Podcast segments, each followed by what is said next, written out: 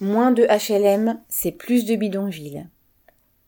Après une longue enquête, les services du ministère de Logement ont constaté que les problèmes sociaux se concentrent dans les logements sociaux. On y trouverait une concentration anormale de pauvreté, de chômage, de promiscuité, d'incivilité, voire de délinquance, et de communautarisme.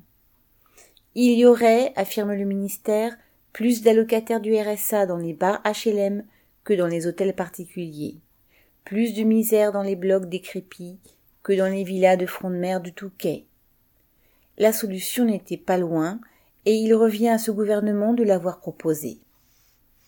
Il suffit de construire moins de HLM pour éviter une concentration de problèmes et de pondre une circulaire limitant à 40% la proportion de logements sociaux dans une commune.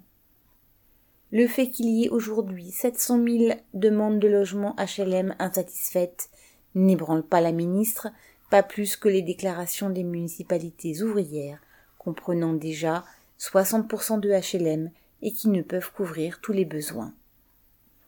Cette logique imparable, supprimer les HLM pour supprimer les problèmes, est assez répandue chez les ministres.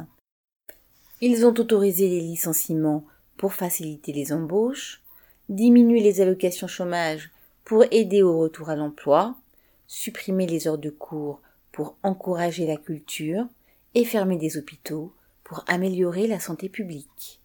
PG.